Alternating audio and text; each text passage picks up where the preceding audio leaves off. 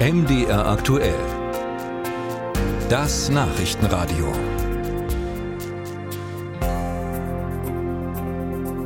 Die Welt hatte zwei Jahre Zeit, den Tiefseebergbau zu regulieren, hat das aber nicht geschafft. Das heißt, jetzt trudeln nach und nach Anträge aus aller Welt bei der Internationalen Meeresbodenbehörde ein. Denn jeder will was abhaben von den Rohstoffen auf dem Meeresgrund und sie natürlich gewinnbringend abbauen. Das Problem dabei, es ist noch nicht klar, welche Schäden das in den Meeresökosystemen anrichten würde.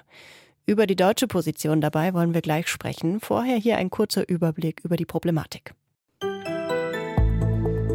Es geht vor allem um den Abbau von Manganknollen, die auf dem Meeresboden liegen. Sie sind über Millionen Jahre durch Ablagerungen entstanden. Die Manganknollen enthalten unter anderem Kobalt, Kupfer und Nickel, Rohstoffe, die für Elektroautos und Solarzellen gebraucht werden. Weil in internationalen Gewässern kein einzelnes Land über den Abbau der Knollen verfügen kann, wurde die Internationale Meeresbodenbehörde eingerichtet. Sie sollte Regeln für den Tiefseebergbau formulieren und vor allem auch seine Umweltverträglichkeit prüfen. Der Meeresboden gilt als besonders empfindliches Ökosystem. Deutschland hat sich gegen die Rohstoffgewinnung in der Tiefsee ausgesprochen, solange es keine verbindlichen Regeln dafür gibt. Fragen dazu jetzt an Franziska Brandner, parlamentarische Staatssekretärin im Bundeswirtschaftsministerium. Frau Brandner, wie dringend braucht Deutschland denn eigentlich diese Rohstoffe aus dem Meer? Für die Transformation, sei es digital in unseren Handys als auch für E-Autos, brauchen wir natürlich Rohstoffe, aber wir brauchen sie nicht so dringend vom Meeresboden, dass wir dafür unsere gesamten Meeressysteme zerstören müssen. Deutschland selbst hat ja 2006 die Lizenz für ein Erkundungsgebiet im Pazifik erworben, will jetzt aber erstmal verhindern, dass der Tiefseebergbau beginnt. Was genau sind denn die Risiken?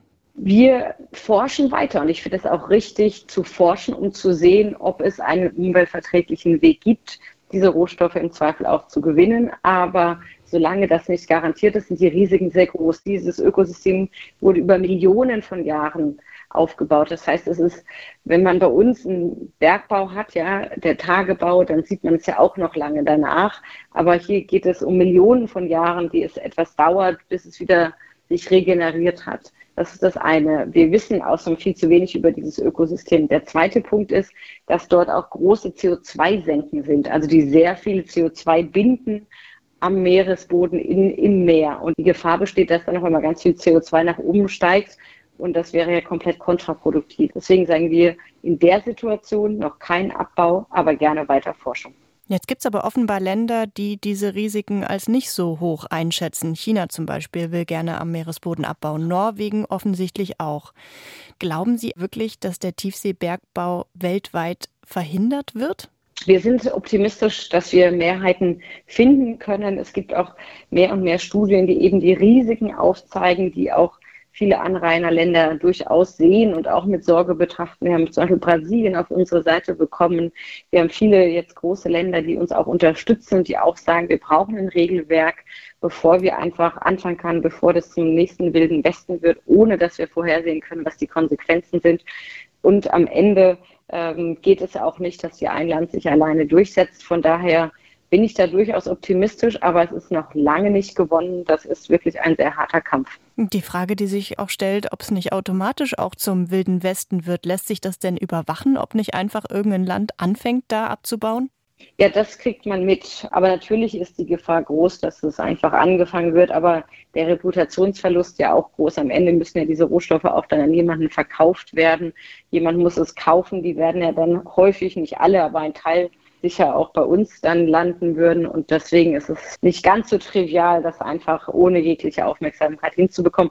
Unser Ansatz ist deswegen wirklich hier darauf zu achten, dass wir international eine Mehrheit dafür bekommen, die sagt, erst Regeln, dann genügend Forschung und dann können wir es eventuell anfangen. In der Zwischenzeit gibt es auch noch an Land sehr viele Kobalt, auch Nickel. Es gibt da, es ist nicht so, als ob wir das gar nicht hätten. Wir müssen auch endlich ins Recycling kommen, dass wir die Rohstoffe, die ja schon bei uns im System sind, die in den Handys drin sind, die in den ganzen digitalen Anlagen, Elektro überall schon sind, dass wir die besser in den Kreislauf bekommen, damit wir auch nicht so darauf angewiesen sind, alles wirklich auch abzugraben, was auf diesem Planeten überhaupt vorhanden ist. Ich muss noch mal nachfragen, wie man das mitbekommt, wenn tatsächlich jemand einfach anfängt, irgendwo in diesem riesigen Meer abzubauen.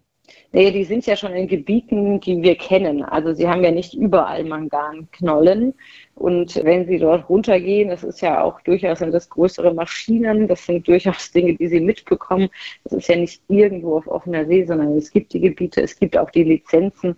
Das heißt, das kann auch nicht einfach jemand dort anfangen, wo er gar keine Lizenzen hat.